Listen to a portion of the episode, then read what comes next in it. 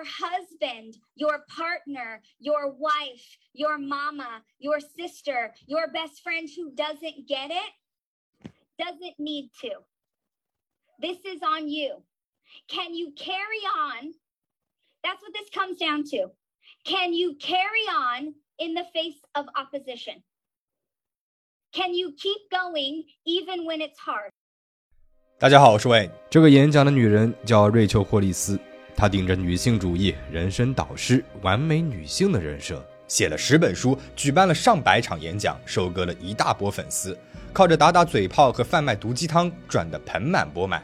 结果呢？因为贩卖的人设和本人不符，经历了一夜塌房，被全网劝退。一九八三年一月八号，瑞秋出生在加州的维德帕奇，这是一个当时不过两千多人的小城。他的父亲法瑞尔是当地的一个牧师，也许正是因为经常在教堂当中聆听父亲的布道，瑞秋的口才才得到极大的提升，打好了他成为人生导师的基础。但是在瑞秋的讲述中，尽管他们在外人眼里是一个模范家庭，他的童年却并不幸福。父亲法瑞尔的脾气很差。虽然不会打人，但经常在家里面摔东西、砸墙，和他母亲一直处在离婚的边缘。而十四岁那一年，他的哥哥瑞恩更是因为被精神疾病逼到了自杀。生长在混乱的家庭当中，瑞秋深知，如果自己想要得到父母的注意力，他就必须拼命的去表演，才能够短暂的吸引到他们的目光。高中毕业之后，怀揣着逃离家庭、成为明星的梦想，瑞秋搬到了洛杉矶，在美国戏剧艺术学院学起了演戏。他找了好几份相关的兼职，却始终无法进入娱乐产业的核心。直到瑞秋十九岁时，事情有了转机。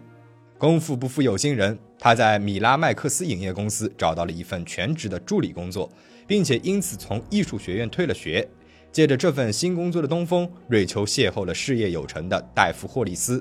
作为影院发行的负责人，戴夫的决策与电影的票房销售息息相关。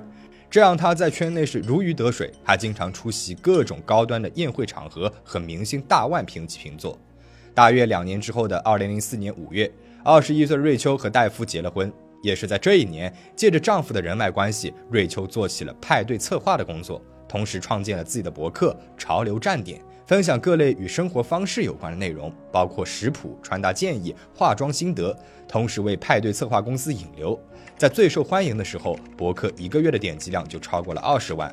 派对策划这个职业呢，表面上看起来似乎没有什么，但是瑞秋所服务的人群可都是大牌，其中就包括了著名影星布拉德利·库珀。随着生意蒸蒸日上，瑞秋干脆用“潮流”这个名字成立了自己的娱乐公司。除了在娱乐行业发展，瑞秋还开始打造自己的作家身份。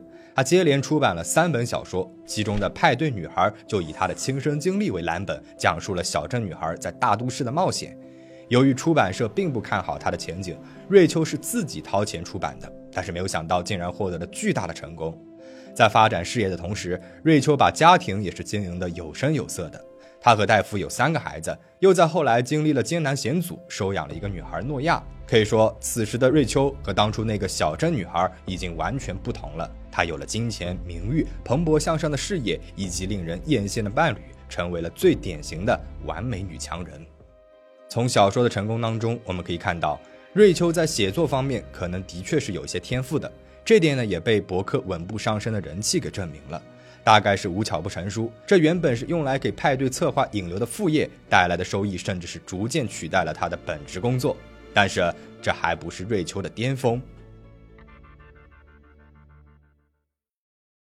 二零一五年三月二十一号，瑞秋在脸书上分享了一张泳装照，照片里面的她对着镜头，身穿着清凉的比基尼，大方的露出了肚子上因为生育而留下的纹路。她写道。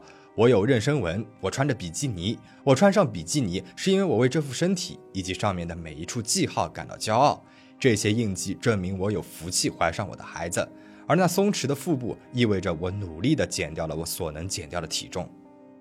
这张照片迅速走红，在短时间内获得了接近五十万次的点赞。人们被他这种自信大方的态度打动了，乃至于有不少的新闻媒体都找到了他，希望能够报道这位乐观母亲的故事。暴涨的流量为瑞秋的社交账号和博客带来了巨大的关注度，也正是从这个时候开始，瑞秋正式的成为了我们理解当中的网红，同时也是女性力量的代表人物。二零一八年，瑞秋趁热打铁推出了自己的新书《女孩洗洗脸吧》，这是一本针对女性的自救励志书籍。华盛顿邮报评价她是回忆录、励志提示、圣经语录和常识性的女孩谈话。归根结底，她传递的思想就是人要为自己的幸福负责。如果你做不到，那就是你不够努力。瑞秋的思想很符合当时流行的奋斗文化，和我们国内所谓的“九九六”加班文化有些类似啊。二者呢都是鼓励长时间的工作，强调牺牲睡眠，要求人们以严格的方式鞭策自身，同时把所有的失败都归咎于个体的懒惰。站在我们当下的角度，很容易看清楚这种奋斗文化的缺陷。它忽视了个体社会里系统性存在的问题，包括贫困和阶级，并不是人人生来都在同一条起跑线上的，也并不是所有的问题和困难都是可以通过个体的勤劳奋斗来解决和克服的。但是。瑞秋和他背后的奋斗文化并不在乎。瑞秋的受众主要是美国那些相对保守的白人中产阶级女性，大部分都是基督徒。对于这些相对衣食无忧、享有一番事业，但总是自觉的不算成功，在美国社会里面吃到了白皮肤为他们带来的各种便利的人来说，瑞秋成为了他们的榜样，积极进取，无所不能，同时是个完美的母亲和妻子。瑞秋的新书一经出版，就登上了《纽约时报》畅销榜单的第一名，在一年内销售了将近百万册。在这之后，瑞秋将自己的公司更名为了霍利斯有限公司，彻底的拓宽了自己的商业版图，还让她的丈夫来出任了 CEO。她不仅开始举办女性集会，作为人生导师进行演讲，同时呢，开始售卖其他的生活产品，包括能够帮助策划人生的日程笔记本，具有激励意味的服饰、珠宝等等。除此之外，瑞秋还和丈夫开始了每日直播，在镜头前向所有的人展示他们的完美婚姻。可以说，瑞秋在售卖的已经不是内容本身了，而是她作为一个模范女性的形象，其中就甚至包括了她的感情状况。Really, the idea of a question that we feel like everybody in a romantic relationship needs to ask themselves and needs to ask themselves pretty regularly, which is, are we growing? Are we growing together? Are we growing more in love? Are we better off now than we were a year ago? Or are we dying? Because any living thing is one of those two things. You can't be in the middle. You can't. You're either growing or you're dying. An animal, grass, humans are either growing or they're dying. 在二零一九年，霍利斯公司出版了瑞秋的第二本书《女孩停止道歉》。和第一本一样，这本书也是迅速的卖到脱销。据《纽约时报》报道，霍利斯公司在一年内营业额就达到了两千万美元。从这个时候起，已经有其他的群体开始对瑞秋宣传的毒性正能量做出了抗议，认为它的内容充斥着白皮肤为他带来的特权，忽视了社会对边缘人群的系统性歧视。尽管这些声音并没有阻止瑞秋的大红大紫。但是新闻网站 BuzzFeed 的一篇报道却让他险些栽了一个跟头。文章作者集中的曝光了瑞秋在社交网站上发布动态时常年剽窃他人语录的行为。这次风波带来了少许的影响，但是对于瑞秋主要的支持者而言，这点小事不算什么。从2019年开始，瑞秋呢就成为了讲师，他经常在各类会议上有偿进行励志演讲，每场的收费从十万到二十万美元不等。为了营造具有亲和力的形象，他经常分享自己的生活细节，小到自己穿的袜子，大到自己从前的失败。在他的追随者眼中，瑞秋和自己并没有什么区别，却又偏偏象征着最理想的女性。他们认为，只要他们足够的努力，他们也可以成为瑞秋的样子。瑞秋经常承接各大公司的年会演讲，其中最常找他的就是 MLM 类的公司，中文翻译为多层次营销公司。我们在网站搜索后，大致总结了一些公司的特点啊，但可能不是很准确。也希望了解这个领域的小伙伴可以在弹幕或者是评论区科普一下。总体来说呢，MLM 公司以个人对个人的方式进行产品销售，销售人员呢也被称为经销商。他们独立工作，没有固定的薪水，主要就是依靠向客户销售产品的佣金和招募下线来挣钱。尽管听起来和传销有点像。但是这种模式呢是合法的，因为他们的目标在于做出实际销售，而不是通过虚假招聘来进行欺诈。如果要类比的话，可能和国内的微商有点类似。那由于这类工作灵活性很高，从事人群当中的很多都是需要两头兼顾的家庭主妇，这就和瑞秋的粉丝群体产生了重叠。哪怕是在美国，MLM 也是一种普遍受到质疑的商业模式。因此，公司需要激励旗下的经销商们，让他们不要被外界的批评所影响，而是要坚定不移地继续推销产品。而这又和瑞秋一直宣传的“只要你能对自己负责”的思想高度类似。所以，瑞秋呢就成为了这类 MLM 公司的年会常客。毕竟，在瑞秋提倡的世界里，你不需要倾听外界的杂音，只需要认准自己的意志，一步一步地走向成功。这些商业演讲为瑞秋带来了巨额的收入。除此之外，尽管她根本没有任何专业的心理学训练，她还是带着自己的丈夫开展了所谓的婚姻会议。这些会议在周末举行，主要是以他们自己的生活为蓝本，向参会的情侣们分享完美婚姻的秘诀。而他给出的秘籍里，包括建议夫妻们请一个钟点工来负责家务。据悉，这些会议的门票限量两百张，每张售价高达一千八百美元，而且不包含食宿和差旅费用。到目前为止，尽管瑞秋的部分行为令人诟病，但是他的确是将自身打造成了一个商业标签，并且成功的进行了变现。当然，这也留下了隐患。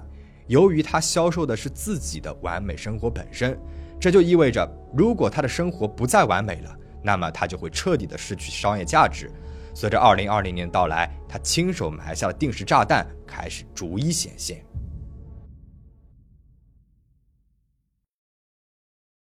二零二零年四月，瑞秋因为类似的剽窃事件再次卷入了新的风波，但这次的影响更为恶劣。他对传奇黑人女作家玛雅·安杰鲁博士的著名诗歌进行了无标注的摘抄，可能因为涉及到在美国十分敏感的种族问题，瑞秋迅速的道了歉。但滑稽的是，一向自诩只有自己能对自己负责的励志女性，竟然迅速的将锅甩给了自己的团队。说这都是他们的行为，自己只不过是没有管理好。此事对瑞秋的口碑造成了一定的影响，尽管没有让他彻底翻车，但是让他在黑人群体当中也是声名狼藉了。如果事情到此为止，可能瑞秋还不至于彻底的跌下神坛。但是到了六月八号，瑞秋突然在社交媒体上宣布了自己将和相恋十八年的丈夫离婚，此事瞬间的引爆了互联网。不同于先前的事件，这一次对瑞秋群起而攻之的不是别人，恰恰是一直以来对他最为忠实的追随者们。这些大多来自中产阶级家庭的白人主妇，一直对瑞秋打造的完美家庭深信不疑。他们花重金买他的书，听他的演讲，参加他的集会，无非就是想要学会梦幻婚姻的秘诀，变得像瑞秋一样成功。而如今，瑞秋呢却离婚了，这让他们感到了深深的被欺骗。瑞秋营销的自己的完美婚姻是他用来变现的重要工具，是他的商业招牌。而现在他离婚了，招牌就砸了。七月二十六号，前夫戴夫发布的另一个帖子就把招牌是砸得更碎了。戴夫说，瑞秋是那个主动提出离婚的人，是他突然说自己不想再维持婚姻状态了，这让瑞秋更多的昔日粉丝跑到了他的评论里怒骂。尽管公众的质疑声排山倒海而来，瑞秋还是在坚持宣传他的新书。没想到会这样。巧合的是，这本书讲的正是如何在巨大打击之后重建人生。更巧合的是，瑞秋原本就已经快要崩塌的完美人设，随着这本理应帮她重建形象的书的热卖，塌得更快了。在书中，瑞秋说：“如果你想挣钱，你不能找那些需要本金的生意，而应该找那些不需要任何投资就能开始的机会，否则你就是在犯蠢。”仔细的想一下，要找不需要投入本金的生意，这就差明文说出不要加入 MLM 公司的个人经销商了，因为加入这种公司一开始就必须要向公司购买产品，是需要投入本金的。但问题是，哪怕 MLM 公司的商业模式的确令人诟病。瑞秋也应该是最没有资格指责他们的人，因为他可是靠着出席这些公司的商业集会和年会挣了个盆满钵满啊！在这些年会演讲上，瑞秋可不是用蠢来形容 MLM 的。此事一出，瑞秋相当于是把自己的衣食父母给骂了，这让他原本的忠实粉丝大量流失，想来会再去请他演讲的公司呢也没有了。但可能瑞秋的确是践行着自己推崇的奋斗文化，他做什么事情都必须要做到极致，哪怕是翻车，因为很快他就给自己加上了最后一根稻草。在 Instagram 上，他发布了一段如今已经删除的视频。Yesterday, I was doing a live stream and I mentioned that there's a sweet woman who comes to my house twice a week and cleans. She's my my house cleaner. She cleans the toilets. Someone commented and said, "You are privileged AF." And I was like, You're right. I'm super freaking privileged, but also I worked my ass off to have the money to have someone come twice a week and clean my toilets. And I told her that. And then she said, Well, you're unrelatable. what is it about me that made you think I want to be relatable? 让我们来提炼一下这段视频的重点：一，瑞秋说自己努力赚钱，就是为了能够请一个人每周两次来家里面打扫厕所，他把这称为自己的特权。二，他并不想自己看起来是可被亲近的，换言之，也许他想让人看起来自己是高高在上、不可接触到的。视频里，不管是他傲慢的语气、神态，还是措辞，全都踩中了网友们的雷区。讽刺的是，在事业的起步的最初，瑞秋一直都是在努力给自己打造一个亲和有力的人设，这样才能够让他的粉丝们产生幻想，认为自己也能够成为和他一样的人。可是如今呢，他却在镜头前彻头彻尾地否认了这件事情。不仅如此，他还在这条帖子里的配文里写道。哈利·埃塔·塔布曼、大法官金斯伯格、玛丽·居里·奥普拉、阿米莉亚·阿尔哈特、弗里达·卡洛、马拉拉·优素福扎伊和武则天，全让人无法亲近。祝你妇女历史月快乐！在他列举的这些人当中，哈利·埃塔·塔布曼是历史上著名的废奴主义者，他利用地下铁路解救了将近七十名奴隶。居里夫人在科学上的贡献自不必说了。我们熟知的武则天也是一位杰出的政治家。瑞秋把这些人和自己放在了一起，这帖子一经发出，网友们更加的愤怒了。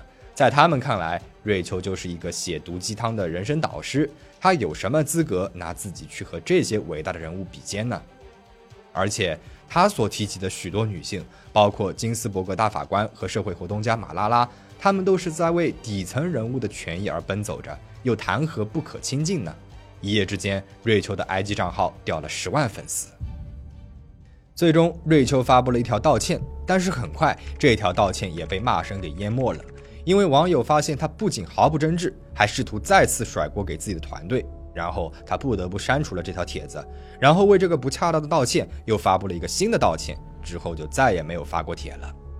尽管他暂时的离开了社交媒体，专注于继续创作播客来挽回颓势，他的人气还是跌到了谷底。很快，曾经与他合作售卖周边产品的各大商场，包括达奇特，都下架了他的作品。沃尔玛也开始打折抛售他的书，他不得不推迟了自己的年会，因为许多曾经答应过来帮忙的嘉宾都终止了合作，哪怕是以前与他进行过采访的主持人，也选择删掉了与他有关的所有动态。到这里，瑞秋这一路不停的翻车之旅，才终于是停了下来。瑞秋苦心经营的人设已经彻底的崩塌了，他的粉丝也走的差不多了，但是钱还是要挣的，演讲门票还是得想办法继续往外卖的，否则该怎么继续请人每周两次来家里面打扫卫生呢？因此，瑞秋并没有彻底的沉寂下来，相反呢，他一直在努力的筹备着复出，而第一步就是要重新的建立自己的亲民人设，在他的新视频里面可以明显的看得出来，他又回到了自己事业起步时的那种作风。休闲的服饰，闲聊的腔调，故作放松的肢体语言，无一不透露着亲和力。在他近期的社交媒体更新当中，不少帖子的评论也都被关闭了。他首页主打的照片，大部分都是穿着背心 T 恤，和之前那条翻车视频里面侃侃而谈的模样大相径庭。当然，网友们没有轻易的买账，在开了评论功能的少数帖子里，依然随处可见大家让他赶紧从互联网当中消失的愿望。目前，瑞秋呢是进军了油管，大概有十八万的粉丝，主要就是分享一些生活当中的小技巧，包括该如何的集中注意力，如何提高工作效率等等。就在今年的二月十四号，瑞秋再一次的进入了公众视野，但是这一次是因为她的前夫戴夫。洛杉矶时报收到了来自戴夫家人的声明，表示四十七岁的戴夫已经在德克萨斯州的家中去世了，此前曾经因为心脏疾病住院治疗，死因为意外。瑞秋在社交媒体上写道。我心碎的无话可说，请为孩子们祈祷吧。我正在试图度过这个难以诉说的艰难时刻。后来经过验尸官的裁定，戴夫的死亡虽然的确是因为心脏问题，但却是一系列的药物过量，包括可卡因、芬太尼和酒精引发的。此事为瑞秋和孩子们带来了广泛的同情，也让他的名声有了稍许的回暖。至于他到底还能不能够重回巅峰状态，又打算通过什么样的手段，我们将拭目以待。瑞秋·霍利斯的起落其实就是美国互联网时代的缩影。他的故事里面杂糅了许多重要的社会因素，包括了阶级分化、贫富差距、种族问题，还有保守派与自由派的长久斗争。他之所以能够成为网络红人，也是因为他说出的话的确是戳中了一部分人的心声。强调个人努力并没有错，可他这种完全不给人任何喘息的机会，将所有的失败都归结于懒惰的做法，显然也比较极端。生活在这个世界上，每个人都面临着不同的机遇。那些你自以为是努力得来的事物，往往和你先天的幸运密不可分。因此，即使是取得了世俗意义上的成功，我们在言谈举止间都不应该如此的傲慢。那今天的故事就分享到这里了。对于瑞秋这个人，你有什么想要说的吗？欢迎在弹幕和评论区留下你的看法。请大家保持警惕，保持安全。我们下期再见。